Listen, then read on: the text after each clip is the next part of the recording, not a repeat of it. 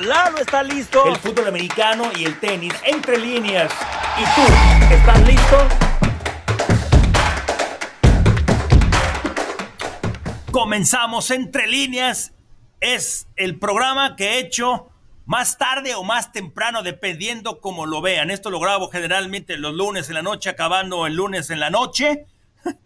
Ya es martes en la madrugada, pero no es queja, me encanta hacerlo esto, el, con poder compartir con ustedes y me encantaría poder hacer el, algo de ida y vuelta. Pero bueno, vamos a comenzar. Dejemos eh, el lunes en la noche porque hay muchas, hay demasiadas cosas. Lo único que sí es esto.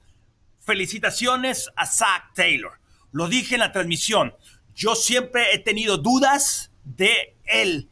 Qué tan buen entrenador en jefes. Y lo digo sinceramente porque Joe Borro ha borrado muchas cosas en errores que pueden ser, pero también algunas habilidades y cosas muy buenas las, las, ha tapado, no cubierto, las ha tapado, hay diferencia. Ahora, mostró creatividad, mostró cosas nuevas, un gran plan de juego con un coreback inexperto, sí veterano, pero inexperto, y le ganó a, a un equipo que podía ser esta semana el mejor equipo en la conferencia americana. Mis respetos para Zach Taylor, ahí creo que respondió algo, es mejor entrenador en jefe de lo que yo creía. En fin, bueno, vamos a hablar del equipo de los 41 de San Francisco, que ya mucha gente empezó a hablar. Que quede claro, yo había dicho que San Francisco le iba a ganar a Filadelfia, no de esta manera, pero hay muchas razones por las que ganó este partido. ¿De qué es mejor equipo? Sí, pero también hay otras cosas que la gente le está tirando ahora a Filadelfia. Y voy a explicar por qué de eso. Houston es una realidad. Los Tejanos, por Dios, la manera en que han estado compitiendo a lo largo de la temporada están haciendo más de lo que muchos pensábamos. Yo pensé que este equipo podía ganar 5 o 6 partidos tal vez al final del año. 7-5 y pueden estar en postemporada. Kansas City tiene al mejor jugador de la NFL posiblemente el mejor coreback en la historia en sus primeros 6, 7 años. Fantástico lo que, lo, que puede hacer este hombre, pero yo quiero explicar algo. ¿Extrañan a, Eric Bienemy? Matt Nagy, yo no he escuchado, vi muchos programas, yo no, yo no he visto al gerente general también. Yo creo que hay algunas cosas que pueden ser consecuencias de haber perdido a Bienemy. Matt Nagy no resultó en Chicago no sé. Sí, los receptores han tirado muchos balones, etcétera, pero de repente se, sienten, se sienten acá los Chiefs y, epa, yo sé que los tres partidos que han perdido han sido por una jugada aquí, una jugada allá y algo que no marcaban de castigo. Pero el año es prácticamente el mismo equipo del año pasado y lograron ser campeones. Y vamos a explicar también el desastre que es el sistema del fútbol americano colegial y todos los que decían que Florida State, ah, Florida State se lo veré. Tengan cuidado con lo que desean. Van con Georgia. Van con Georgia. Que Georgia debió haber estado entre los primeros cuatro. Esto es la prueba ocular. Hay muchas reglas para poder eh, clasificar a los equipos. Era el bicampeón nacional. Todo el año fueron el uno de la nación y pierden con Alabama, que sí, dominó el partido, pero, pero perdieron por tres puntos. El partido estuvo parejísimo, muy parejo. Y decidieron irse mejor por Texas. Ok, gracias a Dios metieron a Texas y Alabama. No metieron a Florida State. Bueno, vamos directamente para hablar del equipo de los 49 de San Francisco. Primero, estos dos equipos no se quieren. Y quedó muy claro que Filadelfia ganó el partido de la final de la Conferencia Nacional el año pasado porque Brock Purdy salió muy rápido del partido, salió en la primera serie. No sé si Filadelfia hubiera ganado ese partido porque fue 31-7, pero la diferencia entre estos dos equipos no es ni la del año pasado o temporada pasada, porque fue en enero de este año, ni lo que fue de esto de 49-19. Pero San Francisco tiene varias cosas a su favor. Sin duda alguna, tienen a uno de los mejores entrenadores en jefe jóvenes, uno de los más creativos, de los más agresivos, de los mejor preparados, ¿no? El haber crecido con Mike Shanahan como padre, imagínense lo, que, lo que no vio, lo que no aprendió y las cosas que ha superado a su papá. Y tiene el mejor roster de la NFL. Y están sanos. Y Filadelfia Esto no, no lo han mencionado muchos. A ver, jugó contra Dallas, que fue superado por Dallas, pero en las últimas cinco jugadas, si lo analizamos aquí, los vaqueros cometieron errores, pero fue un partido muy físico y fueron dominados. Está bien, ganó Filadelfia, bien, no le quito nada, pero fue un partido muy fuerte, muy violento, muy exigente. Después le ganan a Kansas City, en Kansas City, o sea, ya van dos partidos complicados. Le ganan a los Bills, van tres partidos difíciles y después se enfrentan al mejor equipo, al más completo, al más agresivo, al más físico, al que corre más, al más creativo. Dios mío, cuatro partidos. Y luego otro punto, San Francisco jugó el jueves anterior, no acción de gracias, sino la semana, son tres días más de descanso. Yo creo que todo eso influyó. Luego, dinámica, explosivos, intensos, etcétera. Luego, la defensiva de Filadelfia ya sabíamos la línea frontal es fantástica, así como su línea ofensiva, pero los linebackers perdieron a uno de sus linebackers, por eso ahora acaban de firmar a uno, se, me olvida ahora su nombre, el, que estaba en, em, ay, el que estaba en Indianápolis. Aún así están mal. Igual, los safeties, no. En las últimas tres semanas han jugado más de 150, más de 170 jugadas, defensivamente hablando, y el anterior había sido en tiempo extra. O sea, no es pretexto, pero sí es parte de ese problema. Es, muy difícil. Luego, su coordinador ofensivo era Shane Steichen el año pasado. Y se acuerdan, hace dos años, el que llamaba las, el que mandaba las jugadas era eh, Nick Siriani. Hubo algunas complicaciones ahí. Hace el cambio Shane Steichen. Tiene una sensibilidad. Puede meter a, a Indianápolis a postemporada. Lo extrañan el arte de dar las jugadas es, es, es un arte, no es ciencia, es sensibilidad, es lo que tú ves que, le puede funcionar. Conoces a tu coreback y, no sé si Brian Johnson eh, está en esa misma sintonía. Rex Ryan dijo esto en, en Get Up, que, tiene, tiene mucha razón. Filadelfia, sobre todo su defensiva, eh, no reta a ninguna ofensiva, no hizo ajustes durante el partido. Podían haber puesto tres, cuatro receptores de un lado y tú no veías que hiciera ajustes. Ninguno de los safeties se movía. O sea, se quedaron igual como estaban. Y cuando en las ofensivas, en, las ofensivas hay movimiento, el que dicen el sprint snap motion, antes de ser centrado el balón, muchos equipos tienen un movimiento. No, San Francisco no tiene un movimiento, tiene dos. Es espectacular lo que hacen el dominio que tiene de ese sistema y pueden a veces ser las mismas jugadas, pero con diferente personal. Fantástico lo que hacen, ¿no? Brock Purdy necesitaba un partido así. Pudo haber sido el de Cleveland, porque él puso la mesa, nada más que eh, fallaron el gol de campo. Puede ser una historia tan buena, dije puede. ¿eh? Kurt Warner estuvo en un supermercado jugando en la Liga Arena y en un año el más valioso y el más valioso del Super Bowl y lo ganó. Steve Young, formidable quarterback, por todos sus problemas en Tampa Bay y cayó después en San Francisco. Pasó inadvertido por un rato y estuvo siempre a la sombra de Montana. Tom Brady, sexta ronda. Brock Purdy, no lo estoy comparando que va a ser como él, pero estoy diciendo de que ah, se han presentado historias similares y Brock Purdy tiene que estar en la terna, en, entre los mejores jugadores para ganar el trofeo como el más valioso. Yo creo que por ahora, y también ahí está, ahí está Dak Prescott, ¿eh? tiene que estar Dak Prescott, pero vienen los partidos importantes, los que hay que ganar. Brock Purdy, maravilloso. Luego, Brock Purdy, cuatro partidos, ¿sí? De más de 70 eh, de más de 70% de pases completos, más de 300 yardas, por lo menos tres pases de touchdown. Y en estos partidos en, noviembre y diciembre, que son los más complicados, y la manera tan demoledora que le ganaron a, a Filadelfia. Y el otro punto para cerrar ya esto es, ya hablé de que Filadelfia tuvo estos partidos tan complicados y lo que viene, Dallas y Seattle. Oh, Dallas está así, Dallas va hacia arriba y Filadelfia no sé si va hacia abajo, pero físicamente están muy golpeados. Están muy golpeados. Esos cuatro partidos, o sea, cada semana es demostrar que eres el mejor en esta liga, pero ellos literalmente van contra un equipo muy competitivo. Luego, cinco partidos este año, estando abajo por más de 10 puntos, ganaron los cuatro más recientes, es demasiado. Por más buen equipo que seas, esto es, esto es demasiado, ¿no? Los receptores de... Había hecho que iba a terminar y sí, ¿para, para qué me voy ahí? Pero pues, ya, ya lo mencioné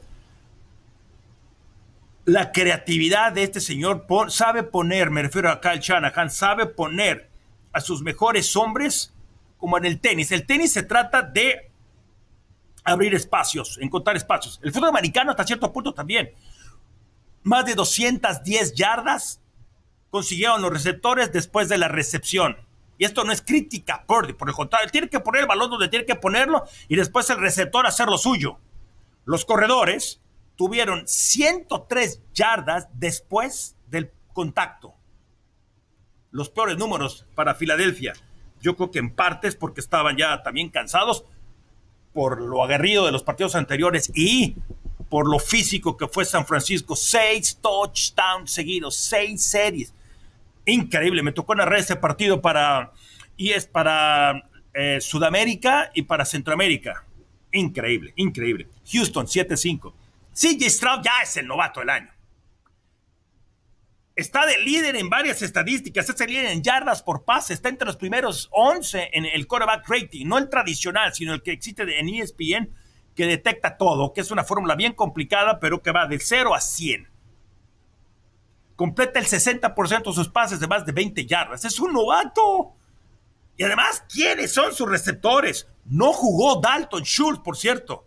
Y luego se, se, lesiona Tank Dell del tobillo, que era uno de sus tres mejores receptores. Aún así le ganó una defensiva que venía en ascenso.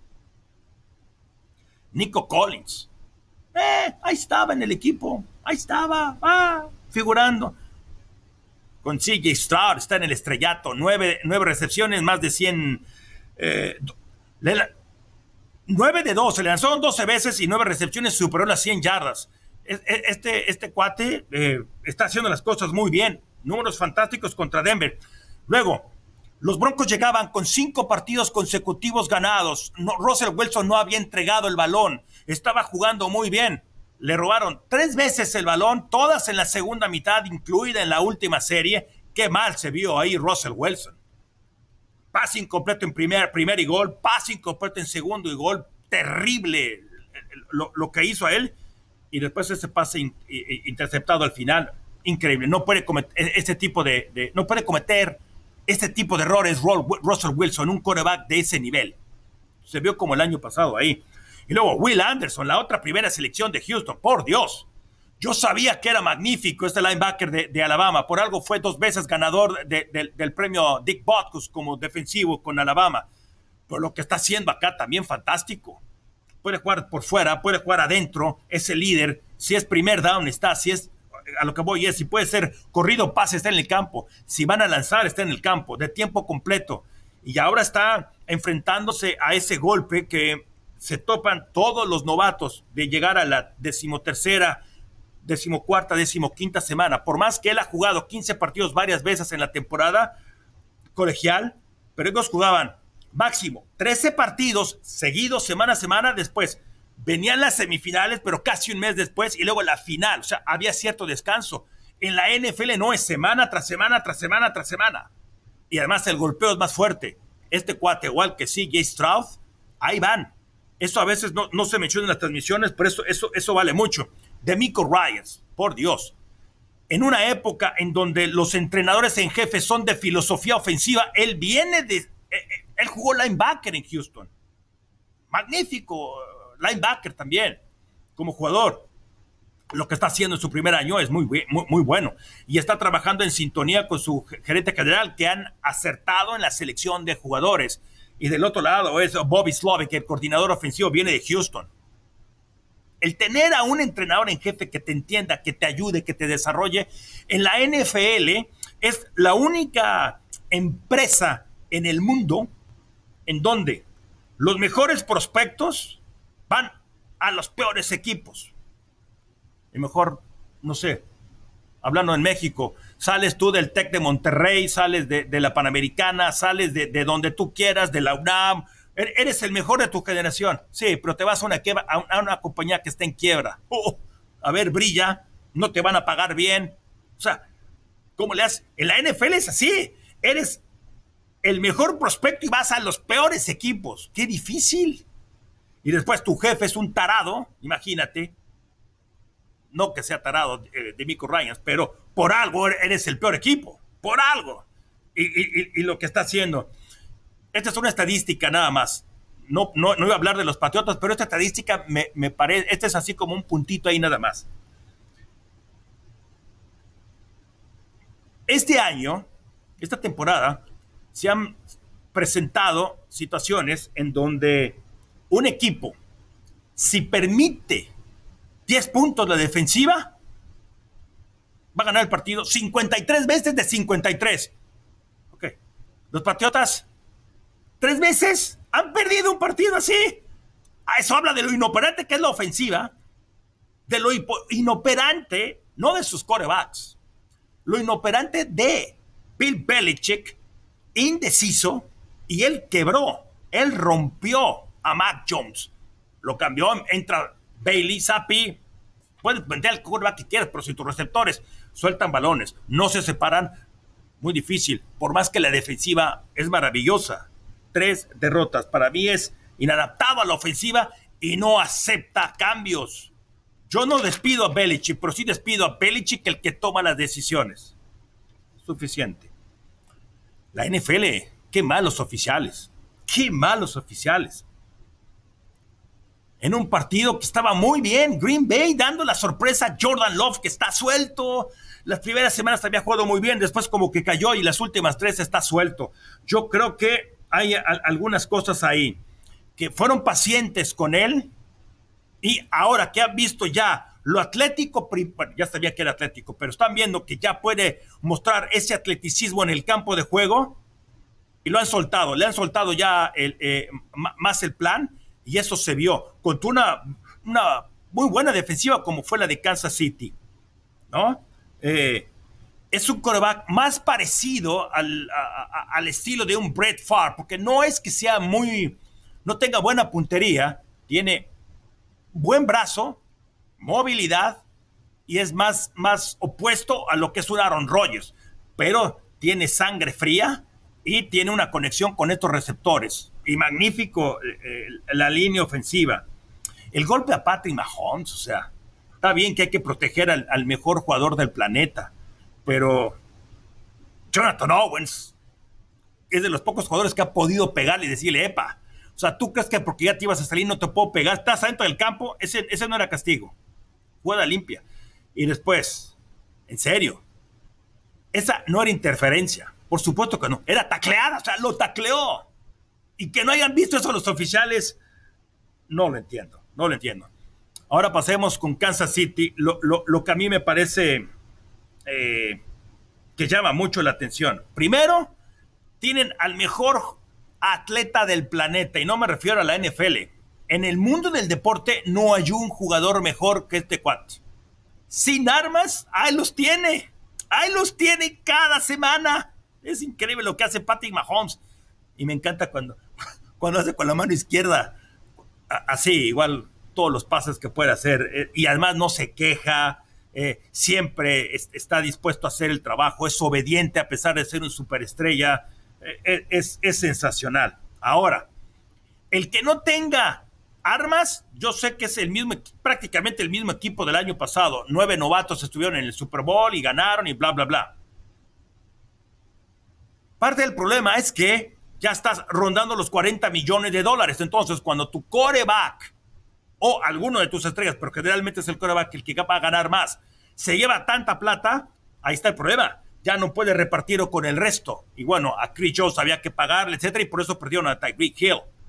Pero este es o trabajo del gerente general que no puede traer mejores elementos. DeAndre Hopkins pudo haber estado aquí en lugar de haberse ido a, perder el tiempo con Tennessee. En fin, puede ser parte del culpable del gerente general que no ha podido reclutar bien a los hombres que trajo. Eso, uno. Dos, insisto, si son prácticamente los mismos elementos a la ofensiva, ¿quién es el que no está? Eric Bienemy. Está Matt Nagy. ¿Será Matt Nagy también ahí? Andy Reid no, no, no, no pueden hacer ciertos ajustes. Hey, en este momento el mejor entrenador en jefe en la NFL es Andy Reid. Pero no pueden, no pueden componer esto. Y no nada más es que le suelten pases. Es de que a veces están descoordinados. En, en, Get Up, Dan Orlovsky hablaba de esa situación. Que él tiene el ojo clínico que no tenemos tú y yo. Él habló de eso. Que hay una desincronización ahí. El, Mahomes está esperando que el pase fuera afuera, el corredor, el receptor hizo el corte adentro y no fue una, fueron varias. Entonces, eso es culpa de quién? no están entrenando como debe ser. No sé. Entonces, puede ser, no traen elementos de, mejor nivel. Esto puede ser culpa de Nagy y de Andy Reid. Puede ser parte también de Mahomes. No son tan detallistas, por eso mismo, de lo que decía que, Dan Orlovsky habló. Ahora, son 38 millones de dólares prácticamente lo que está ganando Patrick Mahomes. Y eso es, eso eso es difícil.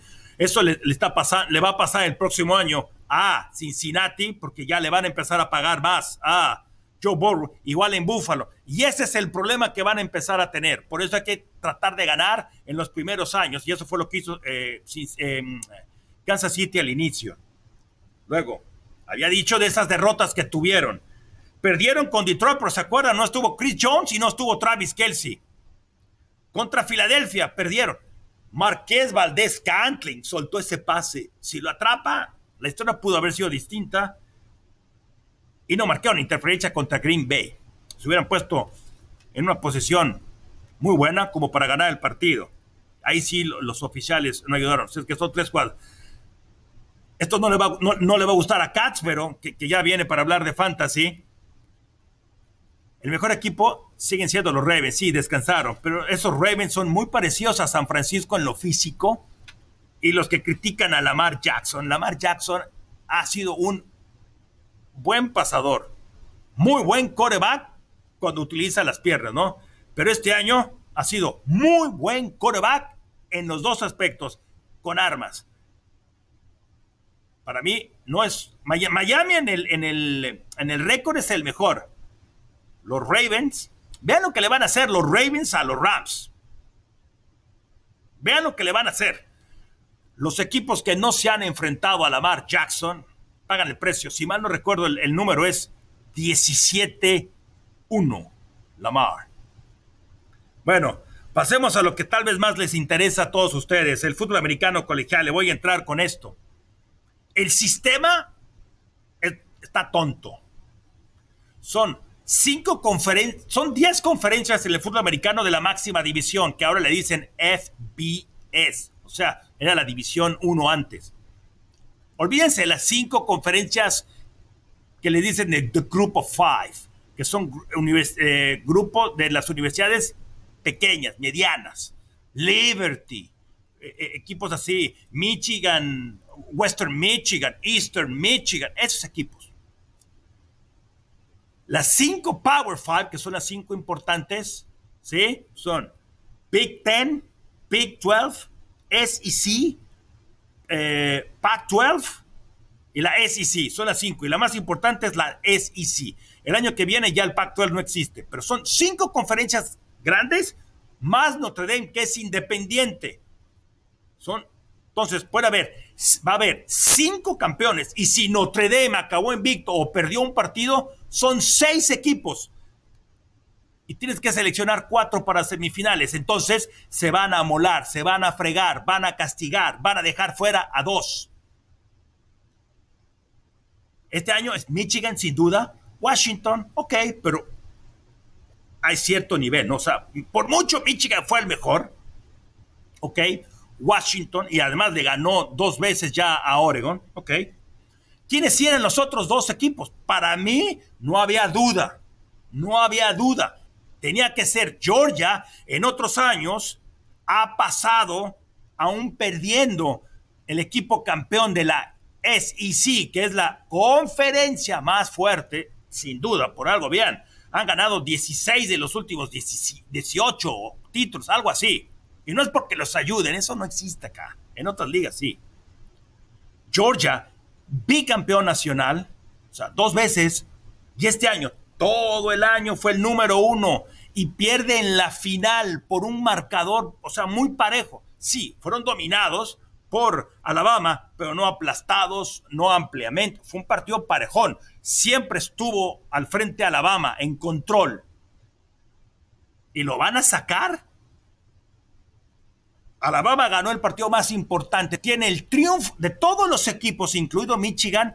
El equipo, y esto no es, bueno, si quieren puede ser opinión, pero para mí es un, eh, eh, eh, es un hecho. La victoria más importante de este año, ¿quién la tiene? No la tiene Texas, no la tiene el invicto Florida State, tampoco Michigan. La tiene Alabama, le ganó al número uno y bicampeón nacional y lo querías dejar fuera. Eso es una tontería. Entonces, ahí estaban mis cuatro equipos. La gente que decía que Florida State tenía que estar ahí. No vieron, yo narré los dos partidos, los últimos dos partidos, sin, su coreback titular, sin Jordan Travis. Apenas pudieron ganarle a Florida, un equipo X este año. Y después contra Louisville, sí, le ganaron, pero apenas. Y, y va este dato también. Esto es dato, no opinión. Florida State era, no era el favorito contra Louisville, no era el favorito. Louisville era favorito por un punto, o sea, el rival, el número 14 del país. Si vieron el partido contra Louisville, el mismo Mike Norvell no quería que lanzara su coreback, no quería que lanzara. Y aún así lo quieren meter por necios. Esto no se trata de eso. No porque fue invicto. El acabar invicto es parte de la regla, de, no, no reglas, de los puntos para poder meterlos. El, esto lo tuve que apuntar. No depende solo de lo que tú hagas, es decir, sí, acabaste invicto, sí, pero los dos otros equipos también tienen un currículum. Y no, como ya te expliqué, esto no es un sistema perfecto, es por gustos también. La prueba ocular no falla. ¿Qué querían ver? ¿Otra vez un TCU? Por ahí alguien, por alguien decía, en Get Up dijo Mike Greenberg. Sí, le ganó a Michigan, sí, pero aquí se trata de ganar los dos partidos. Sí, le ganó a Michigan, pero ese Michigan no era tan bueno como el de ahora. Y no pudo con Georgia. Le clavó 60 puntos, más de 60 puntos. ¿Quieren ver eso? No. Les recuerdo esto. Bajo este sistema que ya lleva 10 años, 18 semifinales, 13 se han decidido por más de dos touchdowns. Las nueve finales anteriores, las primeros cinco fueron parejas, las siguientes cuatro, dos palizas y las otras diferencias de más de 10 puntos. ¿Queremos ver eso? No. Luego, el estilo cuenta. Eh, bajo este sistema, el fútbol americano colegial siempre ha sido por el estilo y las formas. En los años 60, de los 80 hacia atrás, había veces hasta dos campeones porque no había un sistema. Este es el mejor sistema. Está mejor este sistema que los anteriores. Pero siempre ha sido por el ojo de los entrenadores y de la gente que vota o de las computadoras, etc. No hay un sistema perfecto. Pero el año pasado, el comité se reunió, no, no de las 13 personas, sino los que dirigen el fútbol americano colegial, para ver cuál era el mejor sistema y decidieron que 12 es el mejor formato, porque así escogen a todos los campeones y después escogen a otros dos que pudieran entrar para llegar a los 12. Irónicamente, Florida State, su conferencia en ACC, dijo que no. Eh, Pac-12 dijo que no. Y también el Big Ten. No, Big, perdón, Big 12, Pac-12 y ACC. Y, la ironía, ¿no? Ahora, vamos a esto. Si se hubieran dado este año, como hubieran estado los dos equipos, sería así. Florida State 5 va contra Missouri. No sé si le ganarían a Missouri, pero bueno. Georgia va contra Penn State. ¿Ustedes creen que Florida State es mejor que Penn State? Yo creo que no. Ohio State va contra Ole Miss, sería el 7 contra el 10. ¿Ustedes creen que Florida State es mejor que Ohio State? Por físico y por talento, yo creo que no, aún con, con, um, ¿cómo se llama? Con su coreback, con Jordan Travis. Y después el otro es Oregon contra Oklahoma. Esos hubieran sido los equipos. Y después es 5 contra el 12, 6 contra el 11, 7 contra el 10, 8 contra el 9. Esa es la primera ronda. Los ganadores los, los colocarían del mejor al peor y se enfrentaría el de menor ranking al número 1 y así sucesivamente para que fueran ya los cuartos de final y enfrentar al 1, al 2, al 3 y al 4.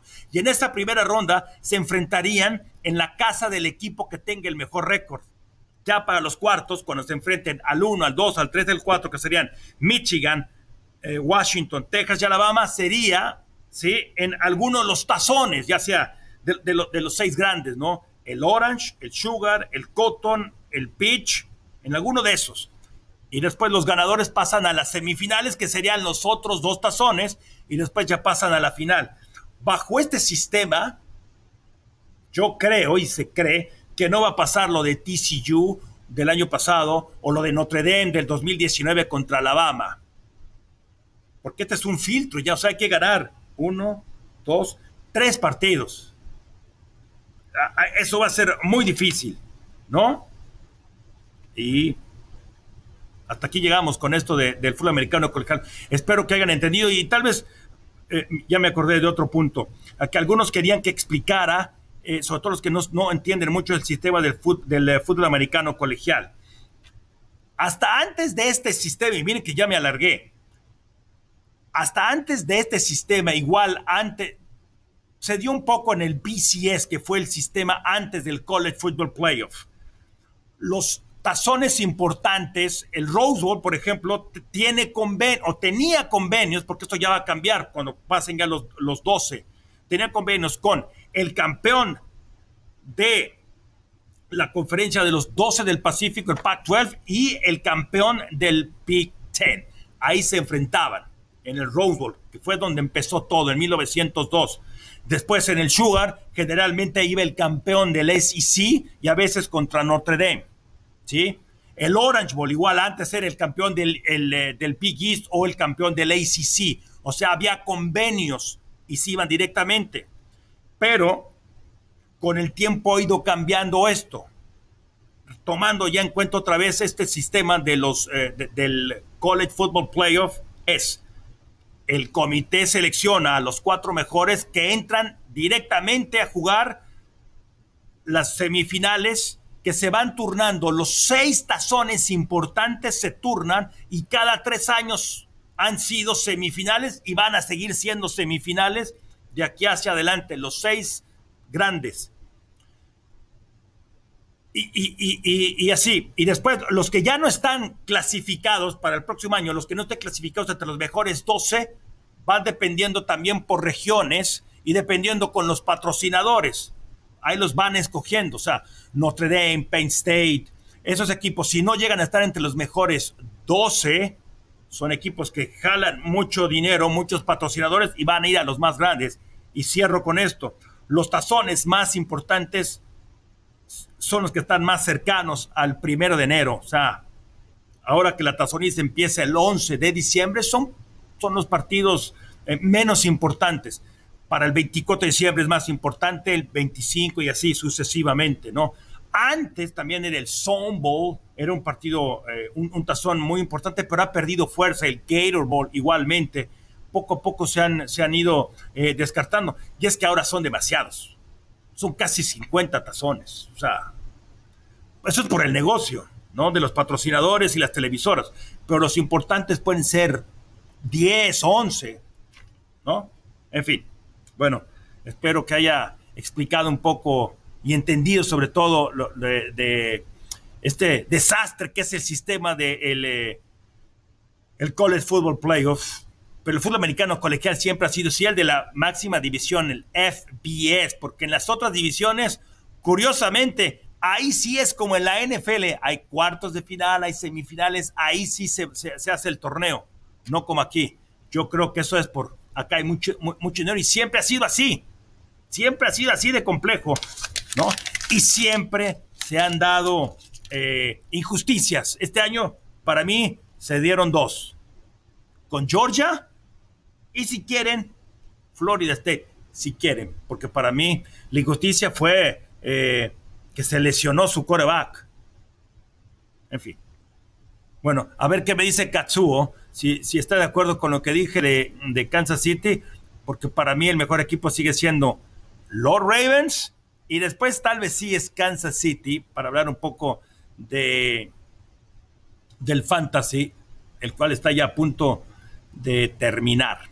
Es que en cuanto quieras, Cats, por acá andamos. Híjole, Lalo, tengo, tengo varias notas, tengo varias notas de. ¡Varias! Varias notas. No, tengo como tres, tengo como tres. Este, ahorita que tocabas primero los chips, eh, de acuerdo, ahorita no pueden estar por encima de, de los Ravens.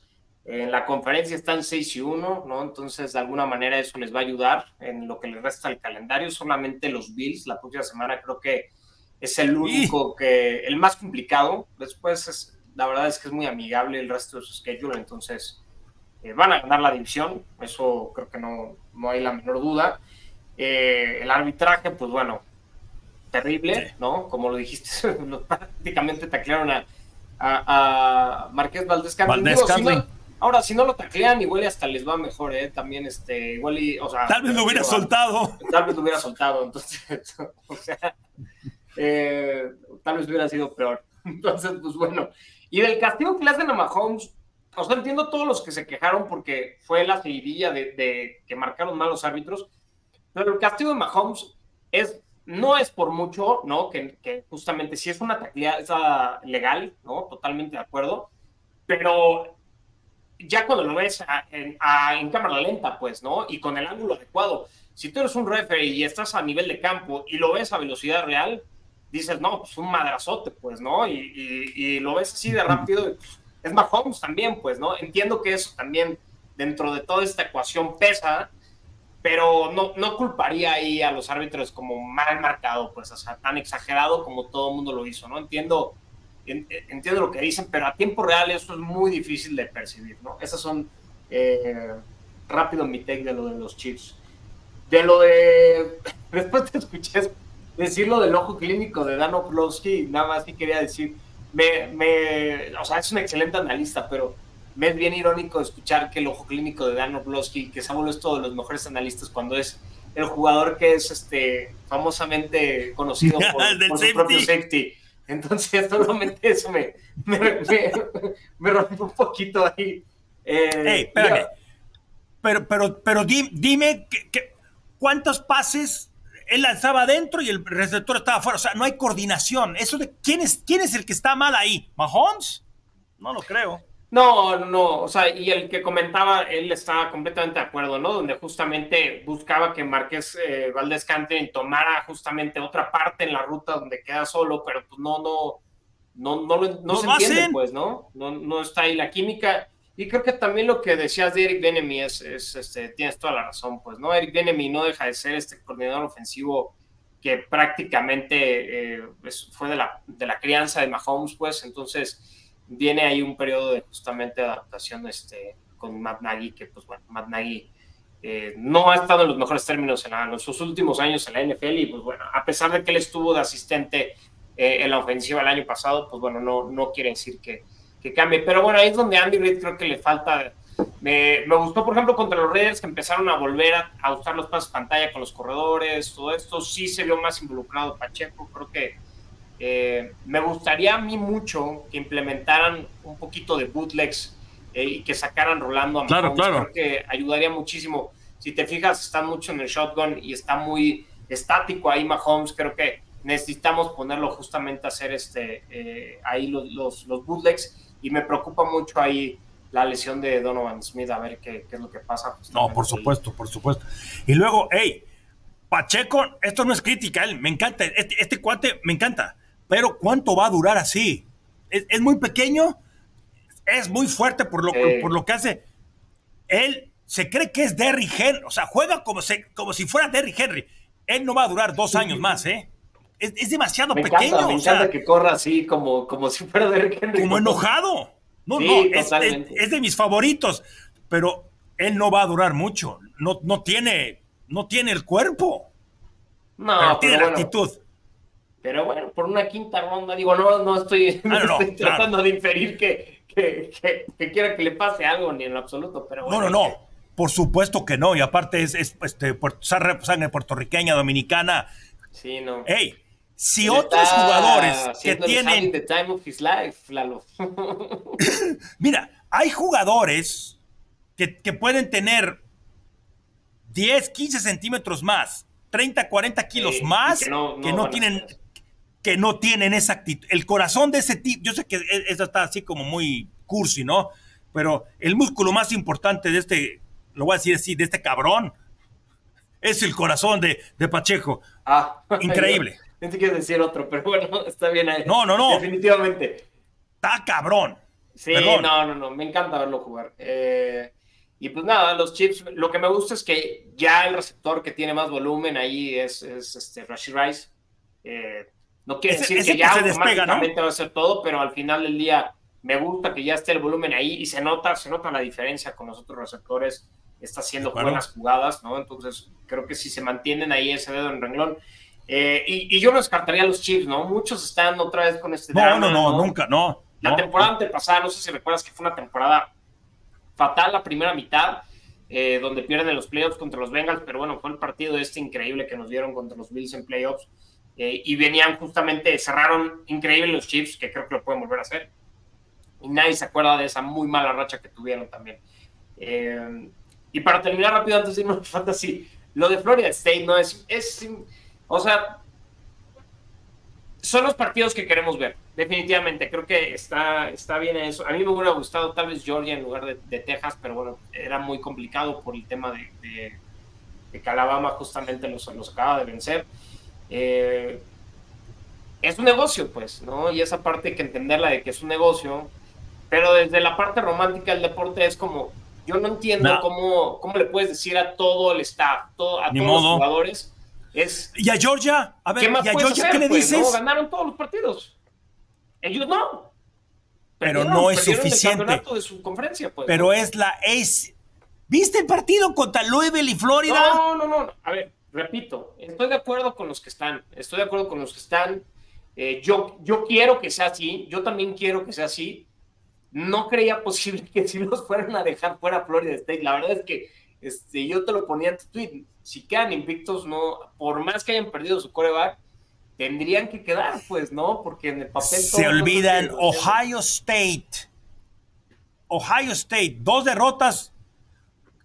Igual, han perdido la, final, la final del ACC. El ACC es medio, es una liga ¿quién se quedó fuera? ¿Quién se quedó fuera? En esa. uy, no me acuerdo, el año, del año pasado no me acuerdo, pero a Ohio State lo, metieron y ve lo que hizo. Pero no hubo alguien así, pues, que justamente este, terminara invicto, pues, quedara cantando su conferencia y pasara eso. Mira, ya me acordé de otro.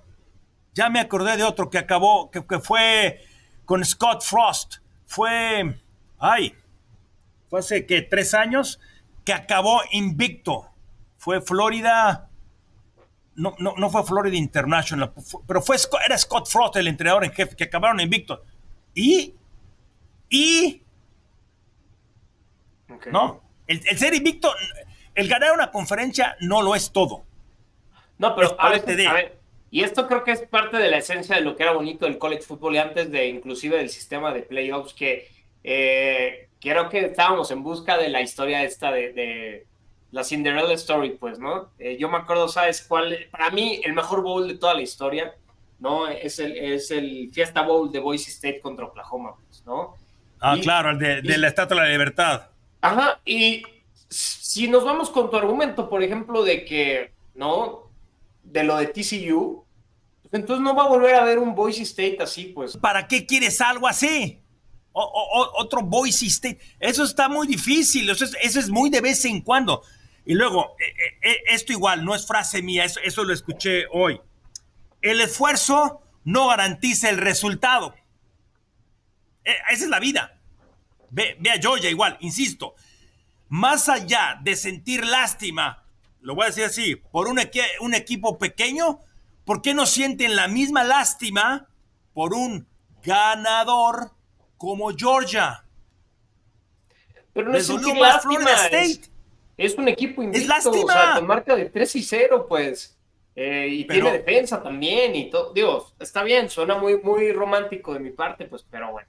Este, repito, y ya nomás para terminar, yo también estoy contento con los equipos que hay. O sea, son los que prefiero ver en los Bowls, definitivamente. Claro, eso es lo que quiere uno. Bien por esa, por, por, o sea, también felicito al comité por tener justamente, ¿no? Los tamaños para decir, está bien, vamos con los equipos que creemos que van a competir más.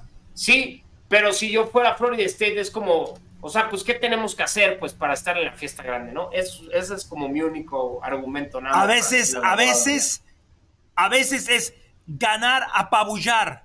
Hay que apabullar a, los rivales. Ser, ser, hey, no, no ser a pasarse, pasarse.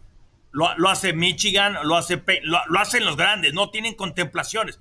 Eh, hay que impresionar también, insisto. Esto es,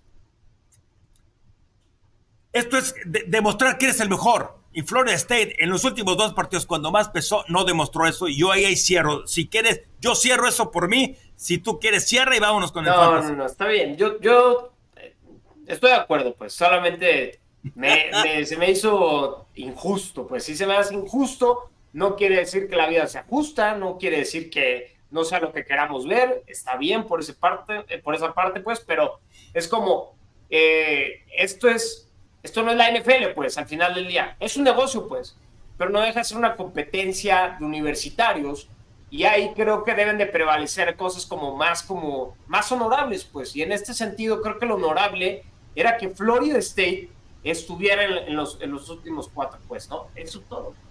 Pero estoy contento, yo estoy contento con que vamos a ver eh, el circo, pues, ¿no? Lo que queremos ver justamente en el Coliseo, pues, los mejores cuatro, este, eh, Mira, y como prometí, yo no voy a hablar más de eso. Nada más, nada más así, cierren sus ojos, imagínense eso. Michigan, Alabama. Oh, qué partido. Rose Bowl. Y luego va a ser. Texas le va a ganar a. Perdón.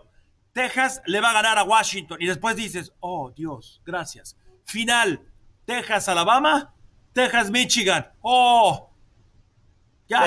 cumplido. Cumplido los sueños. Ya. Ah, y después, y Georgia, 42 a 17 sobre Florida State. Lo dije. Un partido de defensivas, me lo imagino, y, Florida no, No, no, no, no, no, no, va a pasar eso. Los van a arrollar, les van a decir, ah, ustedes se creían, se creían que pertenecían. Dios mío. Pero bueno, imagínate, Imagínate la historia de, del Cinderella Story si, los pasaban y ganaban un partido. Con que hubieran ganado uno, ya hubiera valido la pena. Pero bueno, eh, ya no te voy a poner de malas. Vamos a poner, no, no, no, me encanta. mira, historia de Cenicienta Kurt Warner y Kurt Warner no hubiera llorado como, como, como, la rabieta que hizo eh, eh, Mike Norville, el, entrenador de, de, de, Florida State. Kurt Warner no hubiera hecho eso. Y es Cenicienta. ¿Y qué es Cenicienta? No, pero bueno, pues es que él sí, él sí tuvo la historia de Cenicienta, pues, ¿no? Al otro se la negaron. Eh, la idea ¿no? No sabe si Kurt Warner se hubiera puesto a chillar igual, pero bueno. A ver, Ezekiel Elliott, Ramón de Stevenson fuera. Y sí, los Patriots son un desastre. Guácalo los Patriots. Pero lo único que estaba funcionando ahí es justamente la posición de corredor. El volumen que va a recibir Ezekiel Elliott debe ser el principal waiver wire. Eh, los corredores están escasos. Entonces, Ezekiel Elliott creo que debe de ser la prioridad. Está disponible en aproximadamente el 54% de ligas en Sleeper. Entonces, eh, si están sufriendo por la pérdida de, de corredores, ¿no? O sea, se fue Jonathan Taylor, se fue Ramón de Stevenson, Derrick Henry salió conmocionado, entonces tal vez en esta semana, que es crucial, última semana previa a los playoffs, pues necesiten alguien como, como Ezekiel Elliott. Vayan por él si lo, si lo tienen disponible.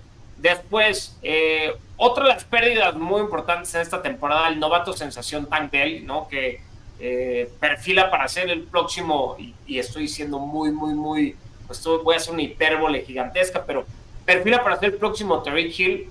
Eh, salió lastimado del tobillo, está fuera por el resto de la temporada, ya, ya lo anunciaron los Texans justamente, entonces para mí me gusta Noah Brown, y sí, Noah Brown viene en un partido terrible, pero antes de estar lesionado y antes de esta lesión de Tank Dell, contra Tampa Bay 27 puntos, contra Cincinnati 24 puntos eh, de fantasy. Entonces, es alguien que probablemente vaya a estar jalando volumen y al nivel que está jugando CJ Stroud, salud. Es, por cierto, él, él eh, el coreback novato que, y, según yo este lo, lo, vi, no había un coreback novato que era líder de las yardas aéreas este, en la liga desde eh, como los 50, ¿no? Entonces, lo que está haciendo CJ Stroud es simplemente eh, fuera de lo normal. Que quiero hacer aquí un punto rápido, así, un take muy rápido. Para los que y así están los momios, ¿eh? O sea, también no, no es que sean las cosas que había. Brock Purdy es el favorito y luego comparten eh, Jalen Hurts y Dak Prescott en lugar de favoritos. Para mí es más notable lo que está haciendo CJ Stroud en este momento con los Texans, ¿no? Una franquicia que venía de ser una completa basura, ¿no? Y transformarla, estar haciendo lo que está haciendo y como novato, ¿no? Para dar el novato del año, eso no queda la menor duda pero debería estar en la conversión del MVP. No va a ganar por, nada, va a ganar el, MVP. Y no están los momios tan arriba porque es imposible que un novato gane el MVP porque pues, para eso está el, premio del novato del año, ¿no? Eh, pero bueno. Pero, pero ¿sabes qué? Pero tu punto está bien puesto. Y mira, así de memoria, así de memoria, creo que el defensivo del año en algún momento llegó a ser Lawrence Taylor. Y no me acuerdo si fue el MVP también de la temporada Lawrence Taylor. O sea, no, no estoy diciendo que lo que está haciendo Siggy Sprout está a esos niveles. Claro. Pero sí debería estar considerado más arriba. Estoy de acuerdo contigo. Sí, yo también creo que debería estar considerado muchísimo más. Sí, sí. las marcas, o sea, al final sí, ahí, ahí hay un desfase, pero bueno, Siggy Stroud no tiene alrededor lo que tiene Brock Purdy. No tiene alrededor. tenía mejores receptores en Ohio State. Sí, totalmente. Y no tenía alrededor lo que tiene Jalen Hurts, ¿no? Jalen Hurts tiene a un ganador del Heisman, tiene a AJ Brown, ¿no? Sí, el otro tiene a CeeDee Lamb, el otro tiene a Divo Samuel y tiene a George Kittle, o sea, entonces, y a Christian McCaffrey, o sea, no hay comparación. Pues. Sí, no hay comparación para mí. Eh, pero bueno, no habrá, me parece una opción interesante y sobre todo está disponible, está disponible en el 50% de ligas Sleeper, vaya por él.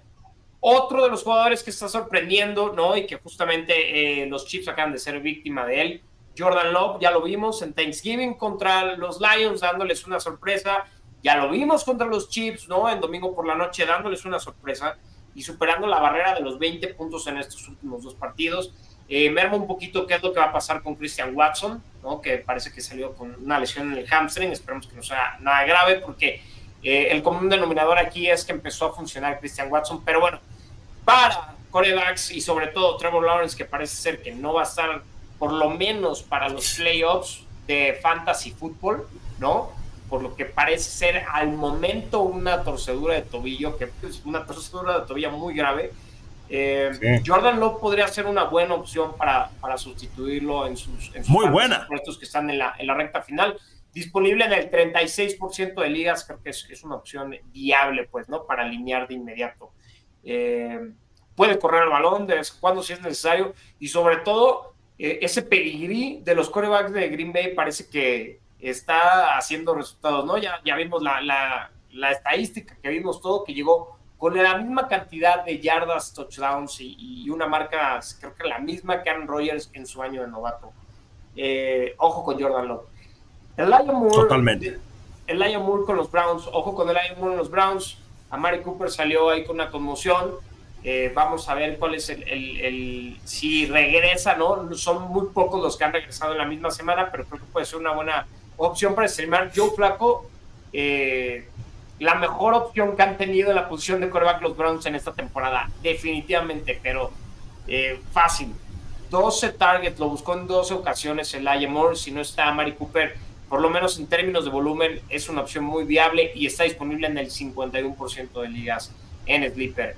Y para cerrar, y no sé por qué, no me, por qué me fui en este orden, pero Romeo Dobbs, ya que estamos hablando de Jordan Love, si Christian Watson no está disponible por esta lesión de hamstring, y ya sabemos que estas lesiones de hamstring pueden ser de hasta meses, ¿no? Para recuperarse, Romeo Dobbs eh, se vuelve una opción interesante. Estamos hablando de que en sus últimos siete partidos, ¿no?